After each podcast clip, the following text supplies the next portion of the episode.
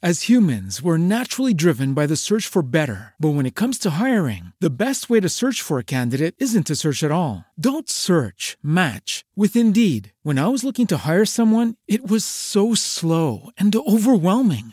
I wish I had used Indeed. If you need to hire, you need Indeed. Indeed is your matching and hiring platform with over 350 million global monthly visitors, according to Indeed data, and a matching engine that helps you find quality candidates fast. Ditch the busy work. Use Indeed for scheduling, screening, and messaging so you can connect with candidates faster. And Indeed doesn't just help you hire faster. 93% of employers agree Indeed delivers the highest quality matches compared to other job sites, according to a recent Indeed survey. And listeners of this show will get a $75 sponsored job credit to get your jobs more visibility at Indeed.com slash podcast. That's Indeed.com slash podcast. Terms and conditions apply.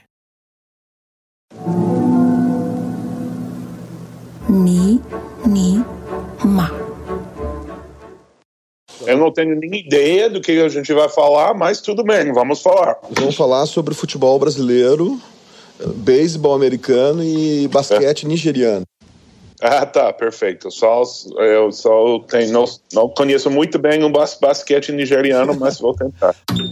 No ar, José Pedro Goulart na mínima, com bipolar. Aqui é José Pedro Goulart e este é o Bipolar na Mínima. A entrevista de hoje é com o jornalista americano Seth Kugel.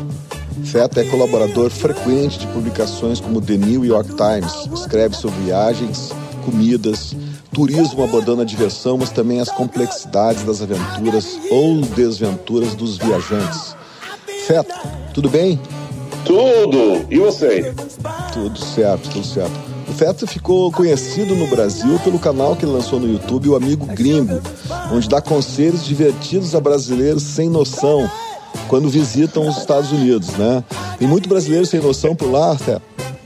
É, claro, mas não é por ser brasileiro, é por ser turista, né? A ideia do canal é que todo turista, quando sai do seu país, é, fica meio sem noção e tem que ajustar, fazer alguns ajustes. Não tem turista mais sem noção do que é americano no Brasil. Então não é uma crítica ao brasileiro, é só um fato que turista precisa de dicas quando sai da sua cultura e vai para outra cultura. Tá bem, mas é, tu já pegou assim brasileiro ficando brabo? Não, só umas 5 mil vezes, mais ou menos. Ou seja, no começo do canal, teve pessoas que simplesmente não gostaram do jeito que a gente meio tirava sarro de alguns hábitos brasileiros. Mas essas pessoas são muito sensitivas, porque nós tiramos sarro muito mais dos americanos do que dos brasileiros. Tudo vale, vale tudo, sei lá, no nosso canal, mas é o americano que sofre mais, porque eu gosto da cultura brasileira e eu, é, eu acho que eu sou mais do que justo com as coisas. Olha, ninguém vai negar que o brasileiro não é tão pontual quanto o americano, mas você é gaúcho, né? Sim. Então, os gaúchos reclamam, não, mas a gente é mais pontual, você está falando do carioca, do nordestino, mas a gente é mais pontual do que eles. E eu, ah, tudo bem, mas ainda não é tão pontual quanto o americano médio. O fato de você utilizar o humor, né, um, ah, pouco, tá. um pouco, de uhum. ter essa relação divertida com o sujeito em viagem, não acaba sendo mais pedagógico, assim, acaba até funcionando mais do que seria se você fizesse de uma maneira séria é isso? Uh, acho que sim. Uh, o problema é que as pessoas não todos têm o mesmo senso de humor. E, na verdade, eu não ia fazer um canal só explicando seriamente que quando dá um beijo quando você conhece um americano, sei lá. Não é uma coisa de saudações corretas, não é uma é muito chato, sim, um pouco de humor. E o que o mais legal para mim, o que realmente é coisa que mais me diverte na vida é ver o que acontece quando duas culturas se encontram e tem todo tipo de problema, mas não problema sério, é, é, problema de entendimento, problema de cultura, é meio um, um, culture clash, choque de culturas, né? Certo, vou te fazer uma pergunta meio banal, mas é, não adianta, há uma curiosidade sobre isso, assim.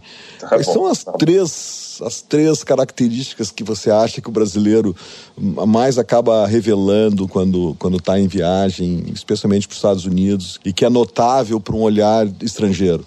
Bom, primeiro e mais óbvio são os tênis brilhantes de academia que, que usam para andar pelas ruas.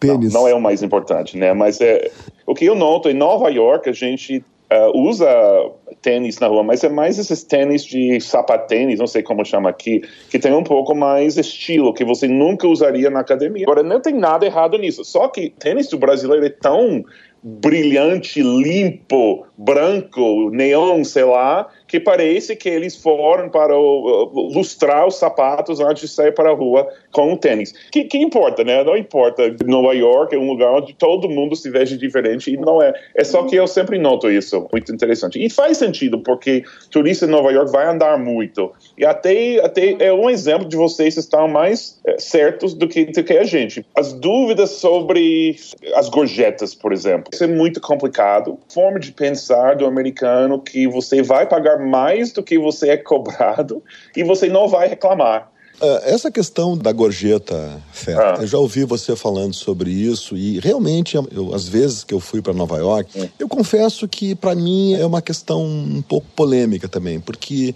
é? como não é opcional, não seria melhor que se tivesse já no preço do prato que você vai comer? Seria muito melhor, seria muito melhor. É óbvio que a prática da gorjeta não faz sentido nenhum. Se você vai lá procura a história da gorjeta, eu não lembro do que, que é, mas é alguma coisa absurda que começou e depois ninguém mudou. Então, vocês estão certos, nós somos errados. Não faz sentido nenhum. Até agora, tem alguns restaurantes em Nova York que já desistiram da gorjeta.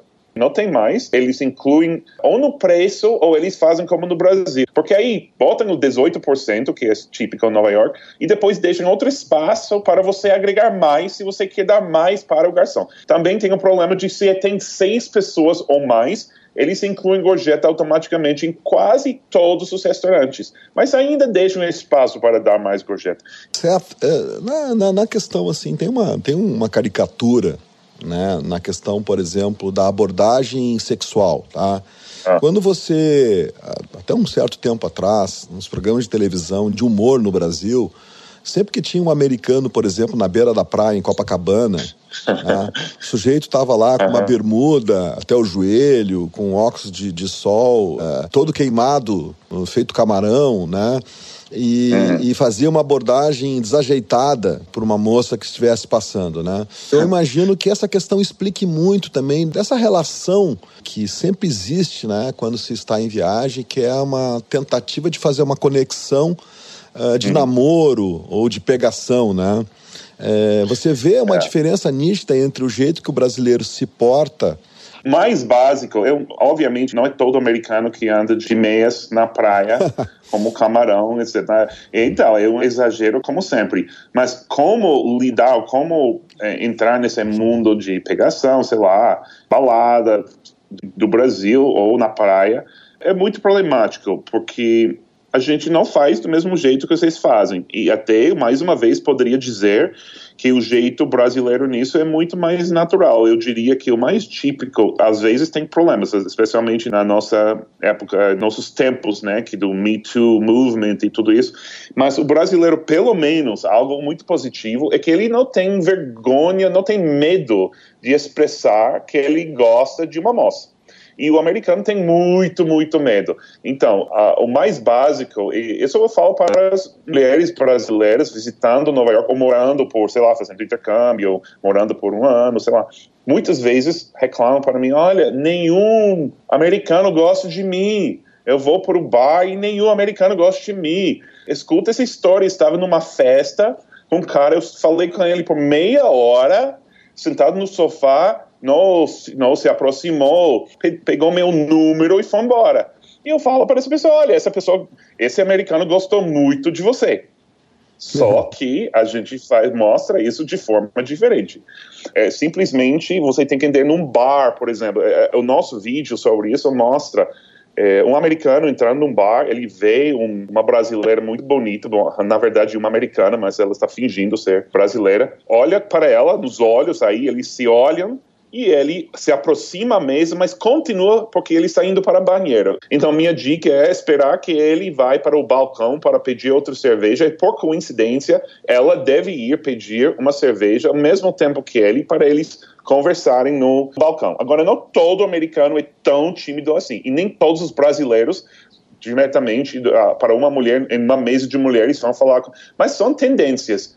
E você tem que entender que, em geral, o americano é mais tímido e dá mais vergonha falar para uma moça que não conhece. É mais ou menos isso. Mas, Feth, eu, por exemplo, quando eu estou viajando, especialmente nos. Estados Unidos, mas vale para outros países, até eu ia te perguntar também a respeito dessa questão, dessa relação que as pessoas têm em abordagens, digamos, para uhum, convites uhum. sexuais em outros países, não só Brasil, Estados Unidos, você é um cara que viajou muito já e deve ter notado essas ou tido experiência ou notado é... a experiência ou se eu notei ou se eu tive experiência. É, bom depende do país aí. Vou deixar para ti essa resposta né? Uma coisa que, que, eu, que eu noto e talvez assim quando a gente está em viagem independente de ser brasileiro mas eu acho hum. que um pouco mais o brasileiro eu me ponho nesse figurino a gente olha muito para as outras pessoas. E, por exemplo, em países é, europeus ou nos Estados Unidos, é quase uma ofensa você olhar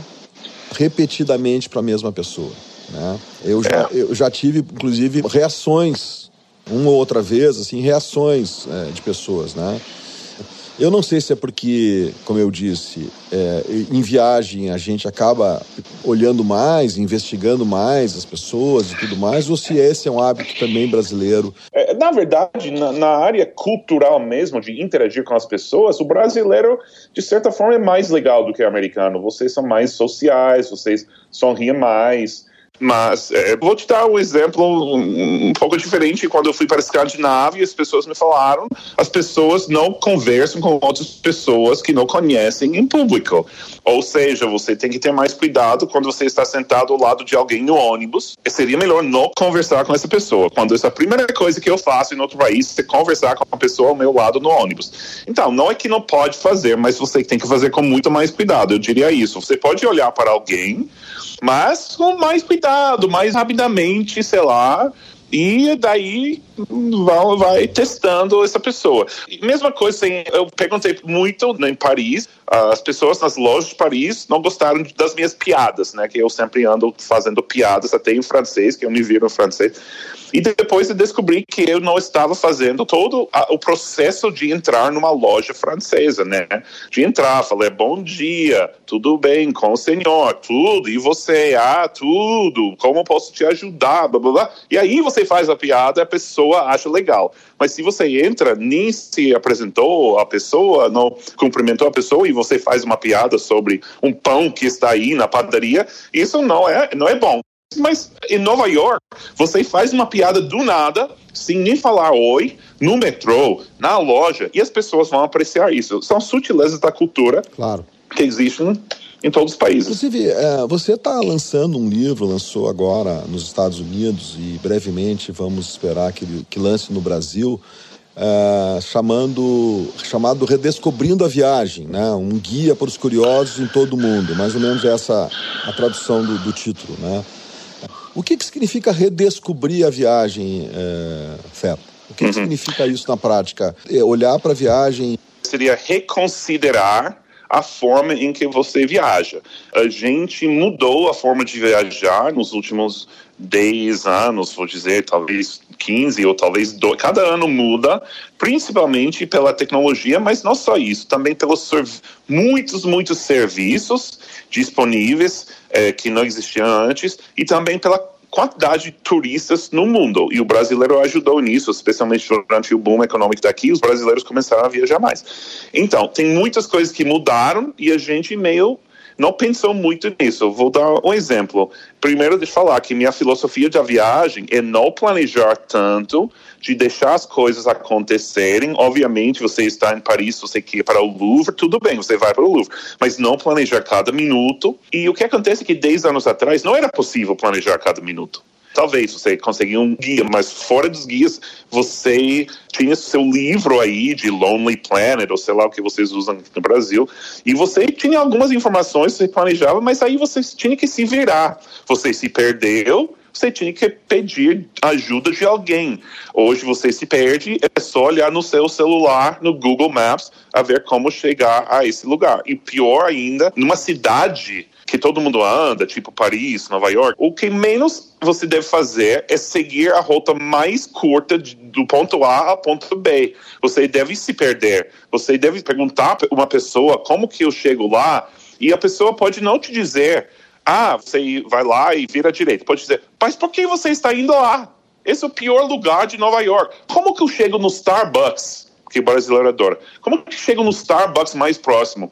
Se fosse eu e um turista me perguntasse isso, eu falaria você é um puta babaca. Não diria isso se a pessoa não conhece isso. Eu diria, não, você não pode ir para Starbucks. Você está em Nova York, tem centenas de cafés independentes, onde o café é muito melhor, onde as pessoas, provavelmente você vai estar pedindo café do dono ou de um sócio. Você não vai para o Starbucks, eu estou te proibindo de ir para o Starbucks. Essa experiência você nunca vai ter com seu celular.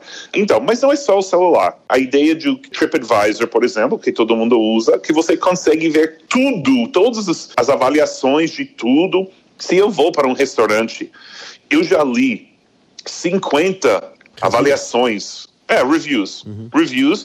E eu sei tudo o que acontece nesse restaurante e vi todas as críticas e as pessoas adoram e sabe, dizem, você precisa pedir o frango com limão frito em azeite de dendê, sei lá.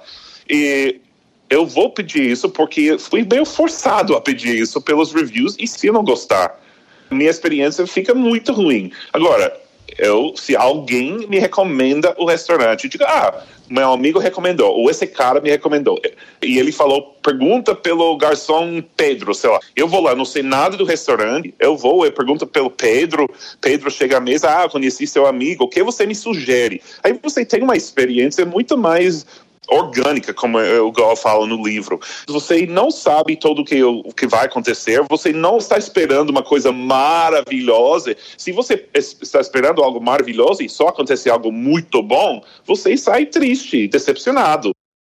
Se você não tem expectativa, se você entra, você tem uma experiência muito boa, é muito boa. Eu e é uma... especial, porque é sua, é sua experiência. Eu tenho uma frase sobre isso, certo? Quem nunca está perdido nunca encontra nada. Agora eu aprendi algo. Mas é verdade, eu até inclusive escrevi um texto uma vez, começou a acabar quando descobriram o GPS. Você imagina o descobrimento da América, Cristóvão Colombo ou Pedro Alves Cabral no Brasil com GPS. Quer teriam nos descoberto, porque não era a origem inicial deles, entendeu? É... Ah, imagina com avaliações dos tupis aí. Ah, nossa, a mandioca de tal pessoa é muito boa. Sim. Então, se você prova mandioca, você não sabe o que é mandioca e você não gosta. Nossa, eu pensei que essa mandioca ia ser tão boa. O problema é que é uma doença isso, né? Que você é capturado por essa doença, é difícil fica fora. Você vai para pagar um hotel caro numa cidade que você não conhece e aí de repente tem lá um jeito de chegar nesse hotel e eventualmente ter uma oportunidade de saber coisas que vão fazer com que o seu dinheiro fique mais bem gasto, digamos assim. E hotel é outro assunto. Os hotéis hoje, primeiro, tem esse problema de hotel internacional, rede internacional. Agora as redes internacionais compraram muitos dos hotéis locais. E o problema com a rede internacional é que agora todo mundo adora só o que é local, local, local, local. Então você tem uma coisa de o que chama em, inglês reverse engineering, né, engenharia ao revés, sei lá, onde já tem uma, um hotel internacional e eles têm que refazer tentando voltar o que era antes de virar internacional, criar uma coisa local. Eu vi, eu lembro de ter visto um release de um hotel anunciando setembro é o mês das sopas em cada hotel da nossa rede vai encontrar uma sopa local criada pelo nosso chefe local do hotel. Se você quer uma sopa local, você vai para um hotel local, já tem sopa local. É, é muito absurdo. Vou falar mais uma coisa dos hotéis, que eu falo muito dos hotéis, desculpa, eu falo muito. Mas é, quem viaja muito tem milhas ou tem pontos, né? E os pontos só se usam nas redes internacionais.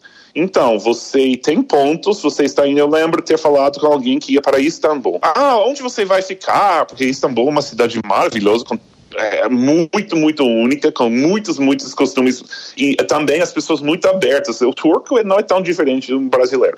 Vou ficar no Ritz-Carlton. Mas por que você vai ficar no Ritz-Carlton? Fica, você quer gastar.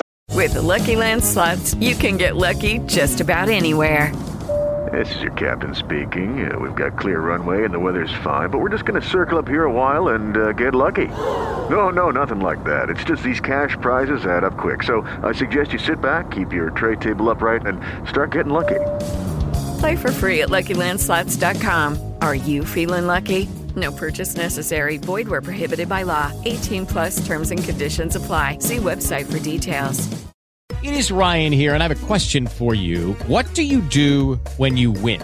Like, are you a fist pumper? a woohooer, a hand clapper, a high fiver. I kind of like the high five, but if you want to hone in on those winning moves, check out Chumba Casino. At ChumbaCasino.com, choose from hundreds of social casino style games for your chance to redeem serious cash prizes. There are new game releases weekly, plus free daily bonuses. So don't wait. Start having the most fun ever at ChumbaCasino.com. No purchase necessary. VGW. Void were prohibited by law. See terms and conditions. 18 plus. Dinheiro tudo bem, mas fica num hotel boutique aí do, que o dono é turco, que tudo é local. E fala, não, porque eu tenho pontos. Eu preciso gastar meus pontos. Então, essa é uma coisa que a gente não fez 10 anos atrás. Então, por isso, reconsiderar a forma em que você viaja. Mídias sociais também. Tem que reconsiderar os motivos da sua viagem. Você está indo para um lugar só para postar no Insta? Ou você está indo para esse lugar porque você quer ir mesmo para esse lugar. A gente não pensava tanto assim no passado. E sempre era assim: você vai para Tóquio, você tem que comer em tal lugar, mas não é tão extremo quanto hoje. Uh, então, é isso mais ou menos. Nesse sentido, Feta, você acha que quando você escreve sobre turismo, tá? Pegando toda essa conversa que a gente está tendo e esse tipo de raciocínio, você acaba sendo só factual, ou seja, é mais fato ou tem alguma ficção na sua abordagem. Ou seja, essa ficção não é necessariamente falsa. Ela faz parte desse imaginário quando você está em viagem, né? Esse tipo de jornalismo, né, que é, aliás, um, um jornalismo que uh, os Estados Unidos consagrou para temas até mais uh, contundentes do que esse que a gente está falando, que tem um aspecto lúdico nesse que a gente está falando, né?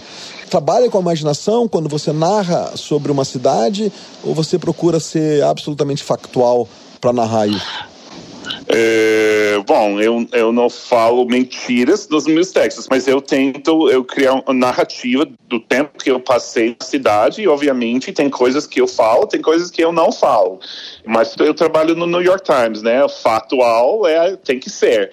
É, mas tem uma arte de falar de, um, de uma viagem, falando de não só o que aconteceu, mas o, o que você pensou no momento, o que estava passando pela sua cabeça, o que você imaginava que outra pessoa estava pensando. Aí é, é a arte de fazer jornalismo de viagens. Fatos, não, a gente não precisa mais. Fatos está online, né? Você vê um, um guia para a Europa nos, dos anos 50, metade do livro é que horas sai o trem de Paris para Berlim. Agora a gente não precisa mais isso. É, tem que contar uma história.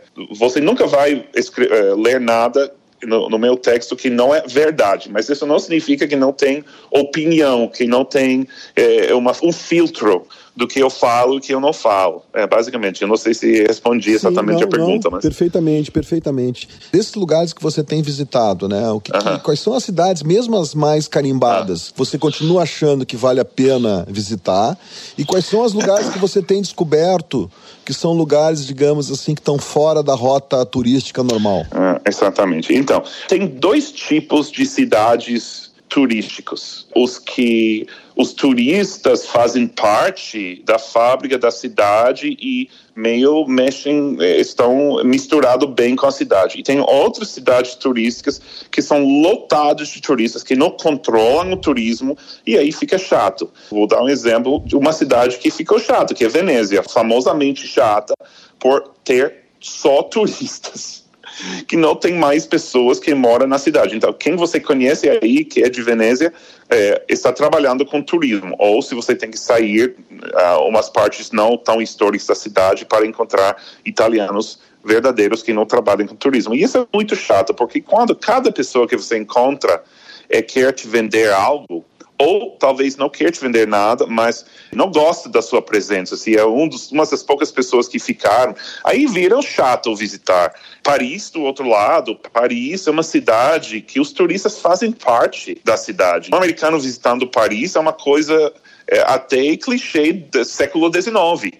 Então, turista faz parte. Observar turistas fazer coisas chatas no, em Paris, é meio parte da atração de Paris, mas Paris continua, porque a França tem uma política de turismo é, muito legal, eles protegem as coisas em, em Paris. Agora tem todo tipo, é, então, é mais ou menos isso. Agora, eu recomendo muito visitar cidades menos conhecidas. Eu vou publicar em breve uma matéria, não no New York Times, mas em outro site, falando de oito lugares que você nunca ouviu falar, mas você precisa visitar. E é, normalmente é uma forma de fugir do típico. Vou falar de dois agora. Um é a cidade de Besançon, na França, quase na fronteira com a Suíça. Tem queijos muito bons, então se você é intolerante à lactose, talvez não é a melhor ideia. Mas você vai lá, uma cidade francesa sem turistas. Eu fiz uma matéria sobre esse lugar e descobri tem oito americanos em cada vagão do metrô em Paris, né? Então, é, seria um exemplo, mas é um lugar muito, muito francês e muito fácil chegar. Outro lugar que está na minha lista é Minas Gerais, né? E isso é para um público americano, obviamente, mas é que Minas Gerais é um lugar que nenhum americano ouviu falar, mas tem tudo para ser uma atração muito legal turística sem turista. Principalmente as praias. É, as praias. é, mas é exatamente isso. É, para americano, quando eu falo do Brasil, americano, que, que é praia, não vai para o Brasil. Se a razão que eles viajam é praia, a gente tem praias maravilhosas a três horas de voo pela um quarto do preço no Caribe ou em Cancún. Essas praias são tão legais que o brasileiro sai daqui, eu não sei porquê, não, não consigo explicar, e vai para Cancún ou Punta Cana, lugares que nem são. Mas por causa da estrutura, certo? É que no, no, no, Brasil, e agora falo como um brasileiro preocupado e, e, também assim, um pouco ressabiado, né? Não sei se essa palavra também para você faz sentido. É que a gente, às vezes, a gente sai do Brasil e vai para uma praia paradisíaca, mas onde tem uma estrutura. Eu não estou falando nenhum resort tradicional meio cafona. Estou falando até da estrutura mesmo, de segurança, de poder andar nos lugares, de ter uma rede, uma cadeia é, de recepção ao turista. Quer dizer, é complicado às vezes no Brasil essa coisa meio bagunçada que acaba acontecendo por aqui, né? Ah, não sei. Eu acho que talvez as coisas não são tão perfeitas como você acha. México é um país com tanta violência quanto o Brasil.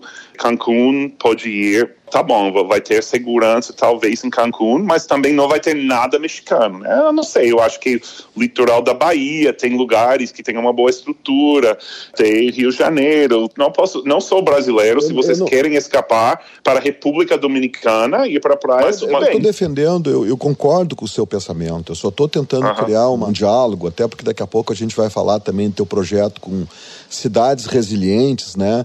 E a gente sabe, não adianta, quer dizer, tem uma estrutura aí. Rio de Janeiro, por exemplo, é difícil uma cidade mais bonita que o Rio de Janeiro no mundo. Se o Rio de Janeiro não tiver entre as cinco cidades mais bonitas do mundo, é porque o sujeito não sabe contar. É, porém, é, é, realmente complicado as questões. Eu, eu como brasileiro. Na cidade do Rio, eu concordo, né? É complicado isso. Eu espero que saiamos um dia dessa questão e, e, e possamos aproveitar, porque o turismo ele é um centro de divisa, oh, oh, né? De riqueza importante para um país eu não estou criticando o brasileiro que sai do país para viajar. Eu só estou dizendo que as coisas não são tão perfeitas, especialmente em países do Caribe e no México, que são lugares também que são muito violentos. A República Dominicana, eu, eu tenho uma relação especial com a República Dominicana, não é tão diferente do que a minha com o Brasil, e me dá muita pena, me, quase me machuca ver pessoas indo para Punta Cana, que é o lugar menos dominicano que existe na República Dominicana. Eu só vou falar para as pessoas, se você vai para a República Dominicana, que tem praias muito bonitas e vale a pena, não se esconda no resort e não sair nunca do resort.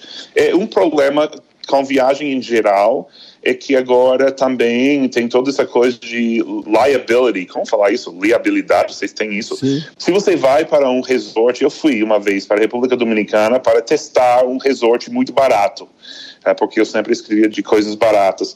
E eu tentei, eu falei, ah, não, olha, eu quero andar para o centro dessa cidadezinha é, para comer. E eu falei, onde você recomenda? No resort. Onde você recomenda? Não, você não pode sair daqui, é muito perigoso. Não é perigoso nada. Durante o dia é só andar meio quilômetro e você está numa cidade dominicana. Então eu, eu realmente falo para todo mundo que quando você vai para uma praia, tenta também apreciar um pouco a cultura local. O dominicano tem música maravilhosa que infelizmente é, não é muito conhecido no Brasil, o merengue e a bachata, que são gêneros que eles inventaram com influências cubanas, africanas, sei lá, e que é maravilhoso. Mas se você não vai para Punta Cana e não vai para um show de bachata fora do resort, você está perdendo.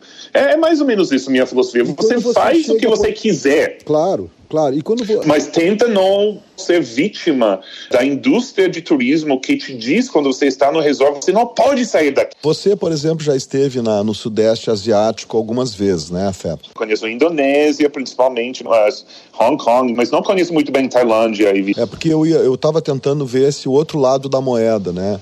Essa questão onde o turismo é muito desenvolvido, porém há ainda uma situação quase como se misturasse as questões da rua com esse turismo, né? Quer dizer, é, você, por exemplo, vai comer comida de rua no Vietnã, ou Tailândia, etc., e ao mesmo tempo vai entrar num Four Seasons. Esse convívio entre o luxo, tá, vou botar só para fazer uma frase, entre o luxo e o lixo, faz parte, do, faz parte do teu conceito de turismo? Olha, se você é o tipo de pessoa que fica no Four Seasons e vai em Bangkok e, e sai comer comida de rua todos os dias, tá ótimo.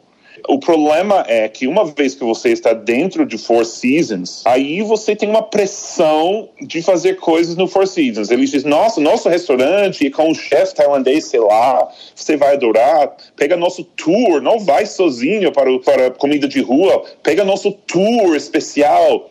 Aí, se você conseguir escapar dessa pressão, ótimo. Eu sempre digo, olha, eu não estou forçando ninguém para ficar num hostel de cinco reais por noite. Se você gosta de luxo e de, de hotéis de luxo, vai lá, ótimo. Só que tem que sair desse, desse lugar e também ver. O problema é que a pressão é de não sair do hotel. Os hotéis de hoje pensa que tem que ser tudo, tem que ser entretenimento, tem que ser restaurante. Não é assim que você vai fazer é... Na verdade, vamos, vamos esquecer um pouco essa palavra, vai visitar países, né, conviver com pessoas. Certo? Você recentemente esteve em Porto Alegre, né? Eu estou falando aqui de é, Porto Alegre. Você tem visitado algumas cidades brasileiras, né? E também em outros lugares do mundo, fazendo um projeto sobre cidades resilientes. Eu estudei isso, mas eu só estudei o caso de Porto Alegre ao vivo, né? É um projeto da Fundação Rockefeller, do Rockefeller Foundation, de tentar dar as cidades a ser mais resilientes, especialmente sobre problemas ambientais ou problemas que não dão muito bem para controlar, como os enchentes, né? Vocês têm partes do Porto Alegre têm problemas com enchentes. Estou errado? Nossa, certo? Tá certo. O projeto começou assim. É, como podemos ajudar com ajuda técnica, com ajuda política, até assessoria política? Como sair dessa coisa de só lidar com os problemas mais atuais, mais do momento e tentar pensar um pouco no longo prazo? E criar projetos que ajudam no longo prazo sem pensar tanto na política. Um problema que é muito difícil em todos os países do mundo, eh, especialmente no Brasil. Então, eles dão assessoria internacional, ah, eles trabalham com a prefeitura, eles eh, tentam meio ser o networker, né? Eles tentam conectar uma cidade com um grupo internacional que trabalha no que a cidade precisa. Eles têm reuniões mundiais com os prefeitos, com as pessoas que trabalham nessas cidades para trocar ideias, para compartilhar melhores práticas, né? E é mais ou menos isso, mas a ideia original de resiliência é essa resiliência da infraestrutura e do mundo meio natural ambiental do lugar, mas eu acho que cresceu a ser muito mais é, criar projetos de longo prazo sem tantas perdas quanto a gente vê agora. Certo, eu vou terminar te fazendo uma pergunta que a gente falou bastante, eu quero te agradecer, ótimo papo. Te perguntar o seguinte, dentro dessa tua jornada muito particular aí que tem feito através da, das cidades, das viagens, você acredita que o que define mais uma, um país, uma cidade, um lugar, é a língua ou a comida? a língua ou a comida? Eu quero dizer a comida, porque eu preciso de pensar um pouco mais, mas eu só falo alguns idiomas, eu não posso falar se o idioma mandarim define muito bem o, chinês, porque eu não entendo o mandarim. Mas também o idioma é de muitas formas, idioma é uma coisa mais prática. Eu sei que tem pessoas que dizem que tal palavra existe, saudade é uma palavra que existe em português, que não existe em inglês, uh, ou que tem um papel cultural. Se você não entende a saudade, você não pode entender o povo brasileiro ou português, sei lá. Mas eu acho que comida é tão mais variada. Se você vai de uma cidade para outra, dentro de um estado, a comida varia. Também a comida é uma coisa que é muito mais fácil de compartilhar com o turista, com a pessoa de fora.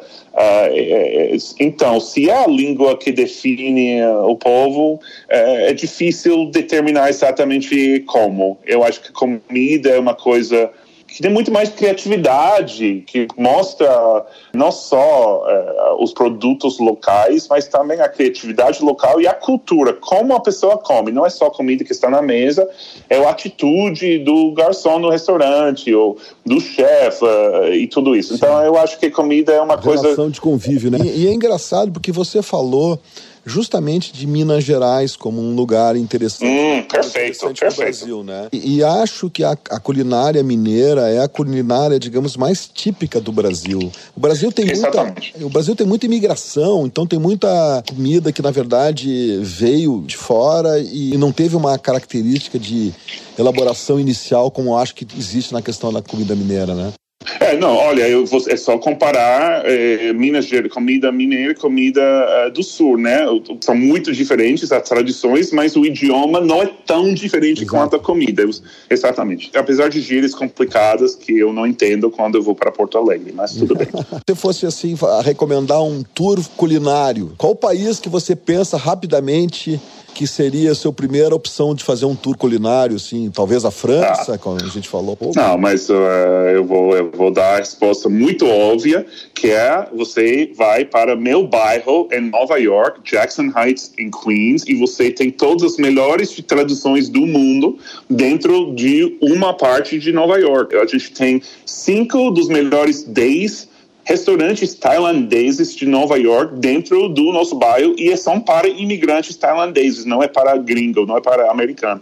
Você tem um Chinatown perto que tem comida regional de toda a parte da China, você tem comida mexicana. Então, é muito mais fácil ir para Nova York, especialmente o Queens, que é muito pouco visitado por turistas, e ter o melhor do mundo inteiro. Agora, vai faltar algum ingrediente, talvez mas você vai ver no meu bairro melhor de talvez 20 países do mundo. A gente agora tem, é, eu contei, 16 restaurantes tibetanos dentro de 100 metros do metrô. Me pego às vezes pensando numa questão. Você acredita que exista de fato um lugar genuinamente nova-iorquino em Nova York? Eu diria que tem que ser um lugar onde não é invadido por turistas e pessoas ricas. Que, que é Manhattan agora é muito legal, mas a vida típica do dia a dia em Nova York não existe em Manhattan agora se você não é rico.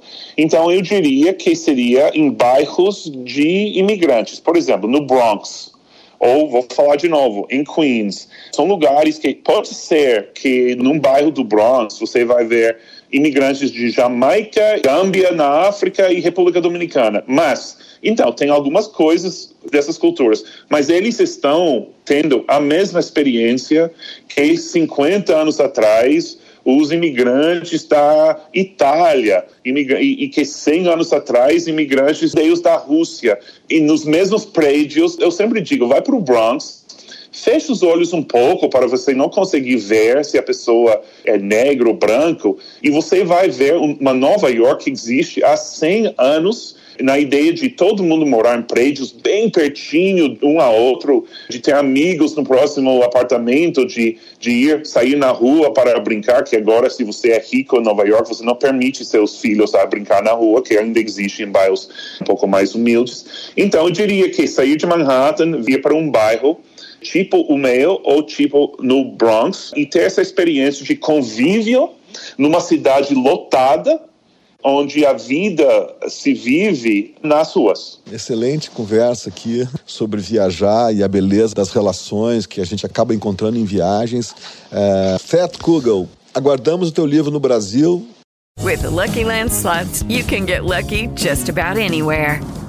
This is your captain speaking. Uh, we've got clear runway and the weather's fine, but we're just going to circle up here a while and uh, get lucky.